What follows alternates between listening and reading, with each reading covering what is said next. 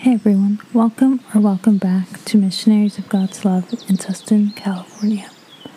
Today's topic is Happy Thoughts, Happy Life.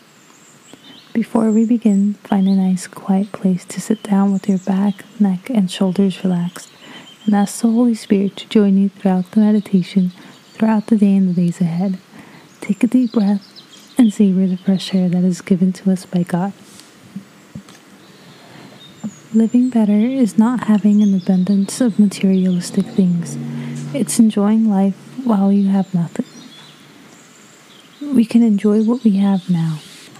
The best type of prayer is when we are praying for what we are grateful for. Having great relationships is what brings happiness. Our physical and emotional health benefits from having people who care about us around us. The Word of God brings the most happiness. Psalms 119, verse 9, verses 9 to 11 says, How can a young person stay on the path of purity? By living according to your word. I seek you with all my heart. Do not let me stray away from your commands.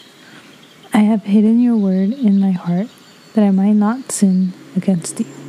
Why are we constantly reverting back to biblical quotes? Because in them are the bridges to happiness and serenity.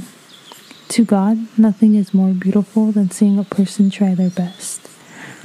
As we become more conscious of how small we are, we get closer to God. For Him to exist in us, we have to make us disappear so that He can shine bright in our lives.